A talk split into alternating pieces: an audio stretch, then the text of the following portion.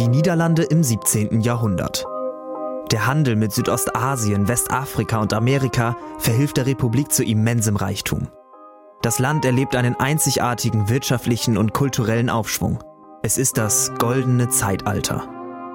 In dieser Zeit lebt in Delft ein Maler, dessen Bilder heute von unschätzbarem Wert sind. You see that all works of unsurpassable beauty and perfection. Man sieht, dass alle Werke von unübertrefflicher Schönheit und Perfektion sind. Technically, he had similar materials that all of the other artists of his time did. Technisch gesehen hatte er ähnliche Materialien wie alle anderen Künstler seiner Zeit. But what he did with them, he worked in a very special way. Aber was er damit gemacht hat, hat er auf eine ganz besondere Weise gemacht.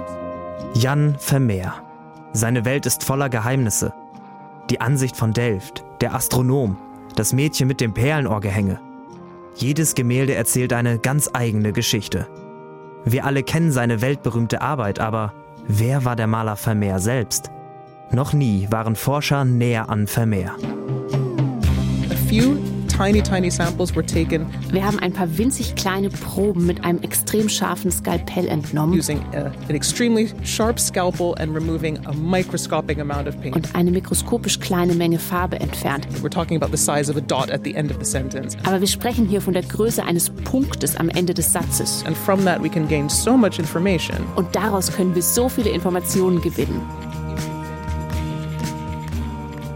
Heute, über 350 Jahre nach seinem Tod, begeistern Vermeers Gemälde Menschen in aller Welt. Vermeer ist der begehrteste Altmeister der Jetztzeit.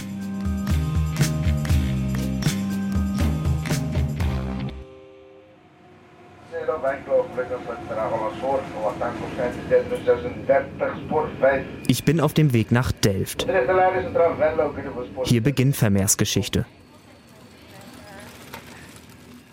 Es ist ein sonniger Wintermorgen in der Kleinstadt im Süden der Niederlande.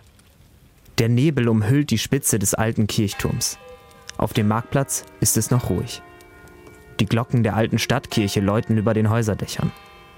Vor dem historischen Rathaus treffe ich Bas von der Wulp.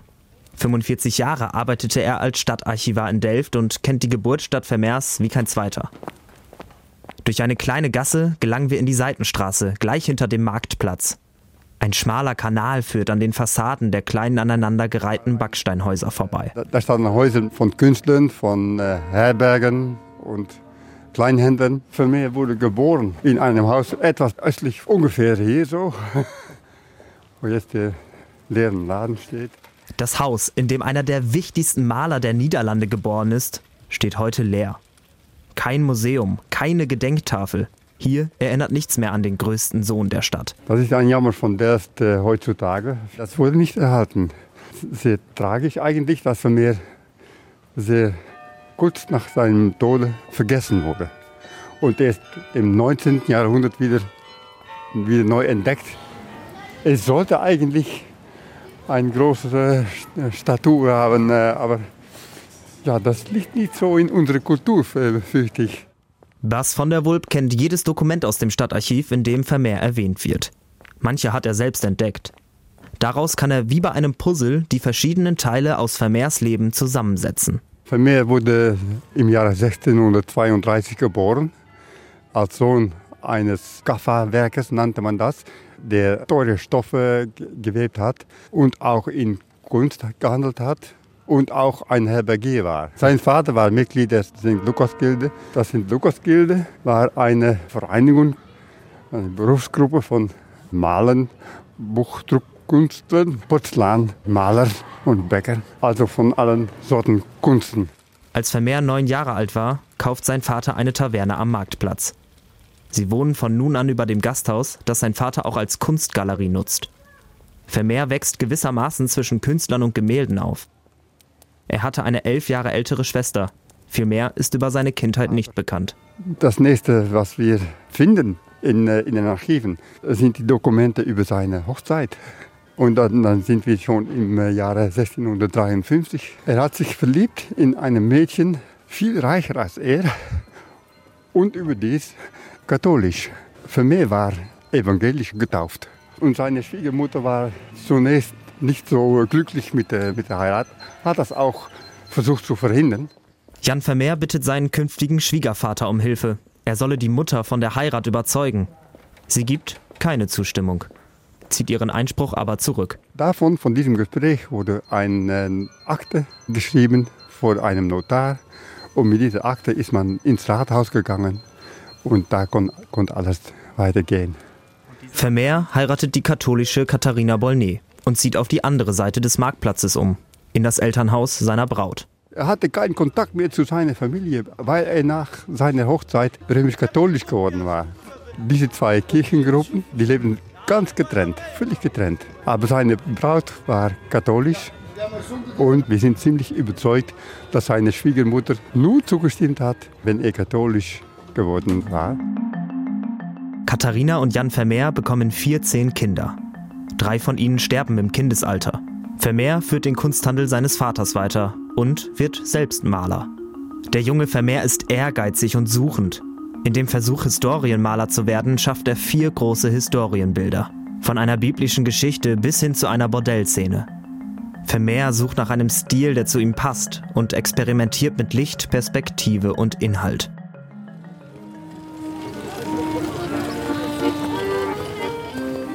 Amsterdam. Das Rijksmuseum stellt hier seit Anfang Februar 28 Gemälde Vermeers aus. Es ist die größte Werkschau des Künstlers aller Zeiten. Experten vermuten, dass wohl nie wieder einem Museum gelingen wird, 28 der nur 37 erhaltenen Gemälde zusammenzuführen. Der Andrang ist riesig. Das Museum hat über 200.000 Tickets verkauft und die Öffnungszeiten ausgeweitet.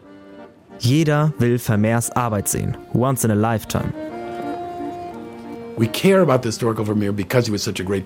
Wir interessieren uns für den historischen Vermeer, weil er so ein großer Maler war. We find the historical Vermeer in his paintings. Wir finden das Historische in seinen Gemälden. We're looking at the historical Vermeer to understand his paintings better. Wir schauen uns den historischen Vermeer an, um seine Gemälde besser zu verstehen. Aber das wirklich Interessante ist, But the really interesting thing about Vermeer is dass sein Werk irgendwie vom Leben handelt. His work is kind of about life. Das ist Benjamin Binstock, Kunsthistoriker und Vermehrforscher. Viele Jahre lehrte er Kunstgeschichte an der New York University. 2018 kam er nach Amsterdam, ins Zentrum der niederländischen Altmeister, um seine Forschung an Vermeer weiterzuführen. It tells us everything about his life. It tells us a great, great deal about Er verrät uns sehr viel über sein Leben und die Kultur der Niederländer im 17. Jahrhundert. and you could say in a sense Man könnte sagen, dass er sein ganzes Leben puts his whole life and oeuvre in historical context in the und sein Gesamtwerk im stadtgeschichtlichen Kontext darstellt. he shows the town of Delft Dadurch, dass er die Stadt Delft zeigt. Er tut es auf eine so schöne Weise. but he does it in such a beautiful way Binstock spricht hier von der Straße in Delft. Es ist eine von zwei Stadtansichten, die von Vermeer bekannt sind. Das Bild gehört heute neben drei anderen Werken zur Sammlung des Amsterdamer Rijksmuseums. Es zeigt in der rechten Bildhälfte ein mehrstöckiges Haus mit beschädigter roter Backsteinfassade und einem Staffelgiebel. Die Fassade leitet links in niedriger Höhe zum Nachbarhaus über. Dazwischen sind zwei Eingänge in Höfe und im Hintergrund weitere Gebäude zu sehen. In der Tür sitzt eine Frau, die mit Handarbeiten beschäftigt ist. Vor dem Haus knien zwei Personen, deren Gesichter sind nicht zu erkennen. Es könnten Kinder sein. Durch den offenen Durchgang zum Hof ist eine weitere Frau zu sehen, möglicherweise eine Magd, die sich über eine Waschwanne beugt. Das Bild wirkt ruhig. Die präzise Technik Vermeers, die Perspektive und die Farben machen es sehr realistisch. Bis heute streiten Forscher um die Lage der dargestellten Straße in Delft. Eine Recherche auf Basis eines Delfter Registers mit genauen Breiten aller Grachtenhäuser zur Zeit Vermeers führte 2015 zur Flamingstraat. Dort soll die Ansicht mit den heutigen Hausnummern 40 und 42 übereinstimmen. Das Haus war nicht weit von Vermeers eigenem entfernt und soll seiner Tante gehört haben. Diese These wird vom Rijksmuseum Amsterdam vehement vertreten, von anderen Wissenschaftlern aber angezweifelt. Einer von ihnen ist Benjamin Binstock. It's his own house Es ist sein eigenes Haus. the windows correspond to the windows in Vermeer's interiors Die Fenster entsprechen den Fenstern in Vermeers Innenräumen. and it makes sense that Und es macht Sinn, he painted his interiors in and based them on the rooms of his house dass er seine Fenster in Anlehnung an die Räume seines Hauses malte. The figures around the house Die Figuren rund um das Haus appear to be his family, scheinen seine Familie zu sein. his wife in the threshold, Seine Frau an der Tür, die das Kostüm näht, das sie trägt. the maid in the alley cleaning Das Dienstmädchen in der Gasse, das putzt, seems to have the same posture scheint die gleiche Körperhaltung, den gleichen Körperbau und die gleichen Elemente des Kostüms zu haben wie das Milchmädchen. and elements of the costume that you see in the milkmaid. Binstock stützt sich bei all seinen Theorien auf eine Art Bildvergleich. Er habe alle Gemälde Vermeers nebeneinander betrachtet, Gemeinsamkeiten und Unterschiede herausgearbeitet und Werk für Werk chronologisch und historisch eingeordnet. Dabei sei er auch auf, so nennt er sie selbst, Problemgemälde gestoßen. They're disparate from Vermeer's paintings in obvious ways. Sie unterscheiden sich auf offensichtliche Weise von Vermeers Gemälden. There's mistakes or strange. Sie weisen Fehler auf oder sind seltsam. Mm. Sie haben nicht das Niveau seiner technischen Perfektion. Die Essenz von Vermeer ist eine Art von Stille und Perfektion. There's a a timelessness. Es gibt eine Sehnsucht, eine Zeitlosigkeit, die in diesen problematischen Werken oft durch eine plötzliche Bewegung oder eine Art Unterbrechung hervorgerufen wird. Insgesamt seien es sieben Gemälde, die nicht in das Werk Vermeers passen. Darunter das Mädchen mit Flöte und Mädchen mit rotem Hut, heute beide in der Sammlung der National Gallery of Art in Washington, D.C.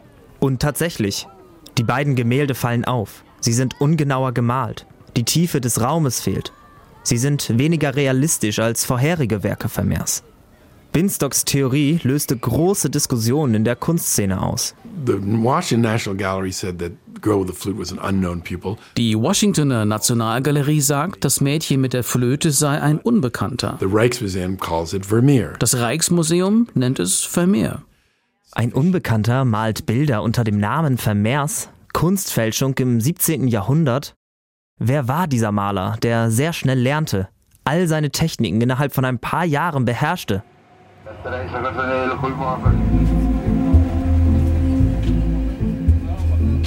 Die Suche nach Antworten führt mich nach Den Haag. Dort, in einem kleinen Zimmer im Mauritzhaus, hängt das wohl berühmteste Werk Vermeers.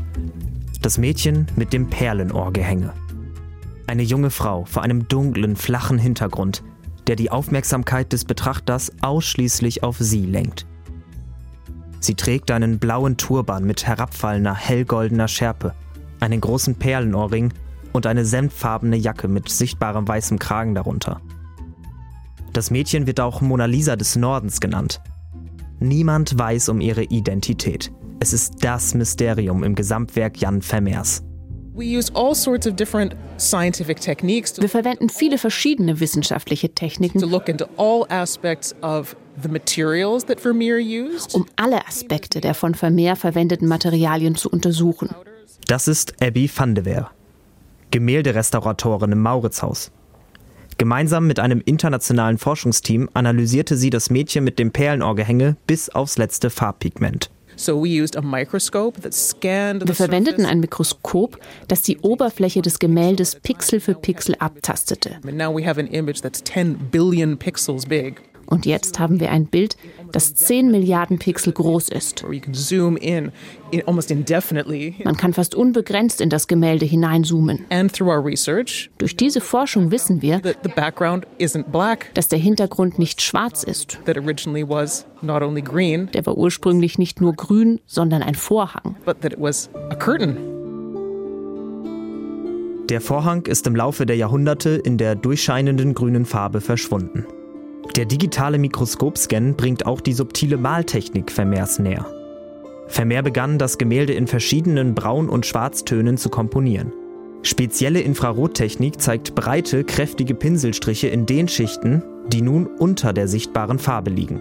Und die Forschung identifizierte zum ersten Mal Vermeers Farbpalette in diesem Gemälde.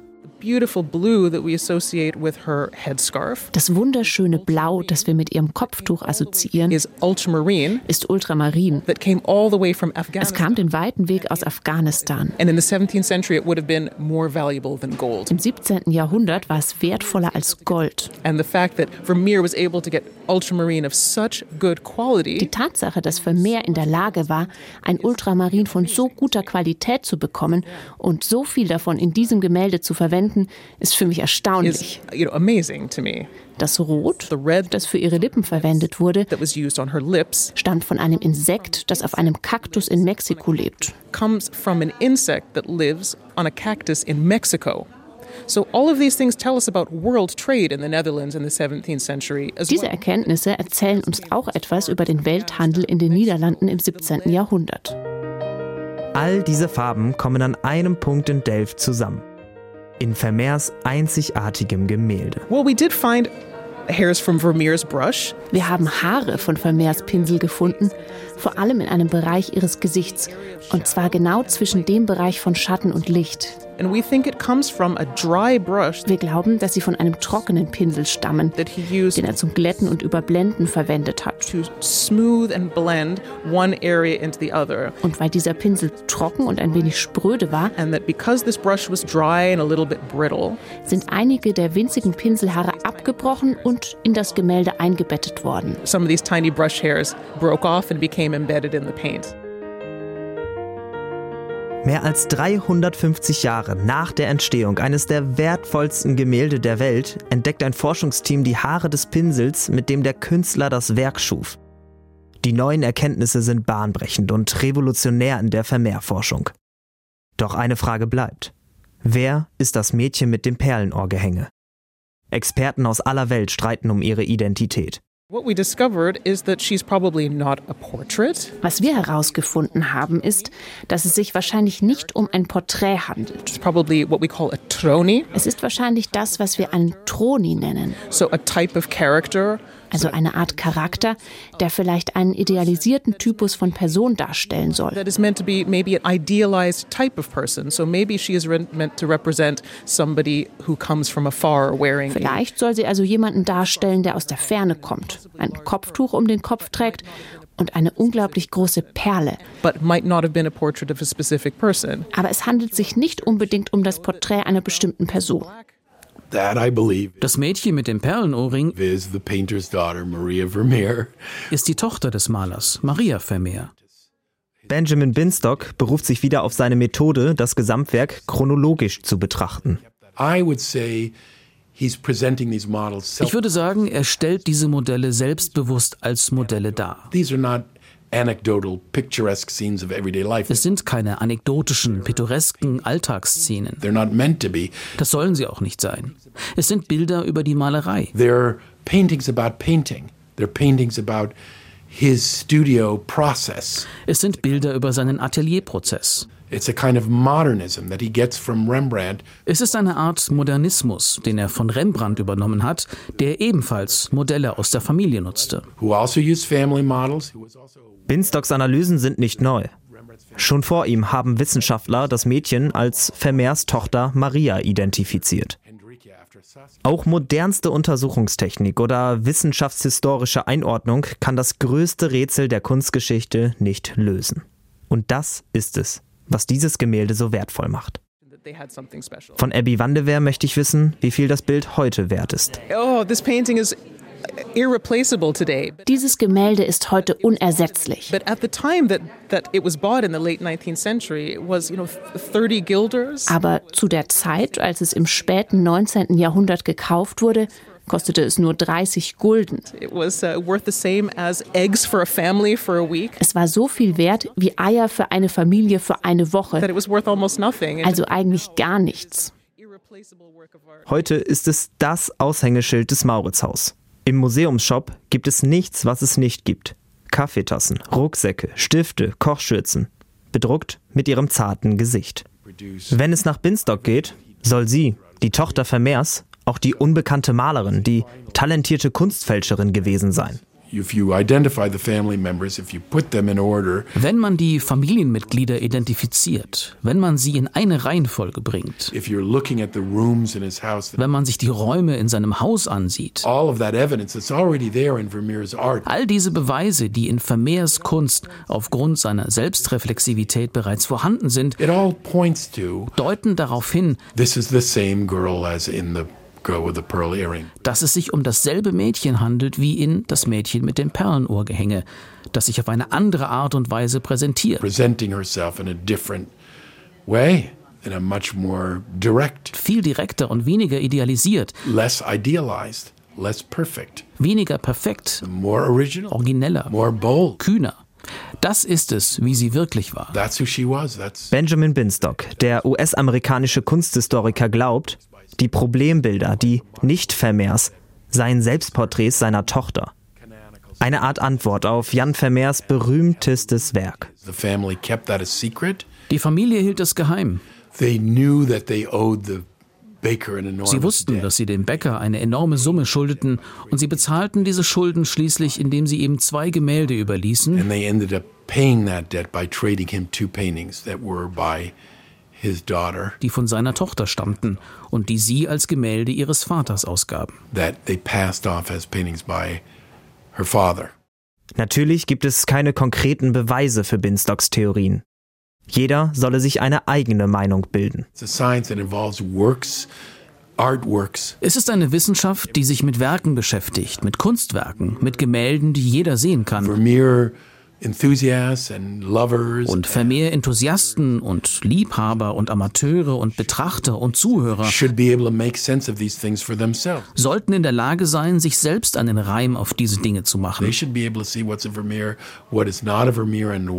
Sie sollten in der Lage sein zu erkennen, was ein Vermehr ist, was kein Vermehr ist. It's not something that das ist nichts, was uns technische Studien sagen können. Das ist etwas, das man selbst sehen und begründen können muss.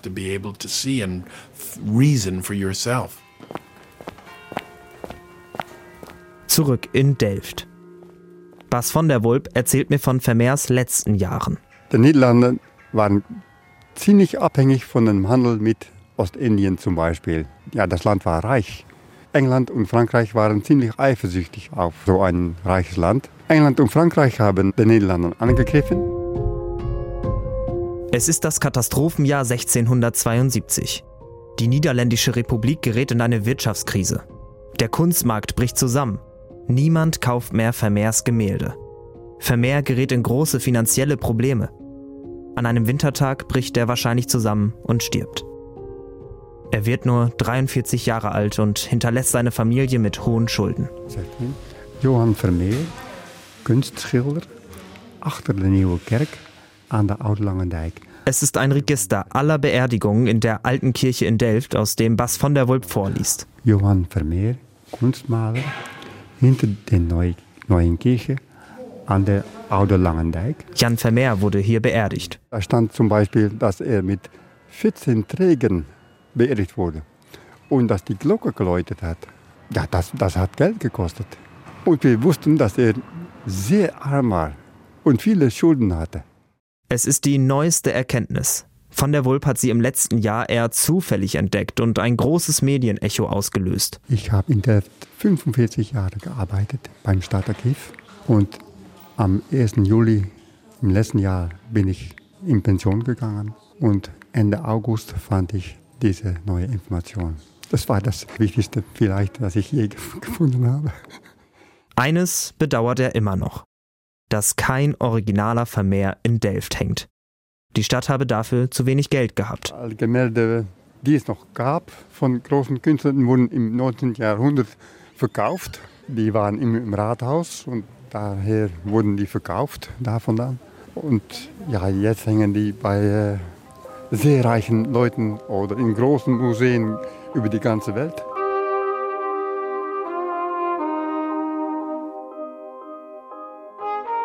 New York, Berlin, Paris, Tokio. Überall begeistert Vermeer seine Betrachter mit stillen Szenen. In seinen Bildern spielt sich wenig ab und gerade deshalb entdeckt man das Unscheinbare, die Details. Viele Rätsel bleiben ungelöst, viele Fragen offen. Jan Vermeer bleibt ein Mythos. Und seine Kunst ein einzigartiges Zeitdokument.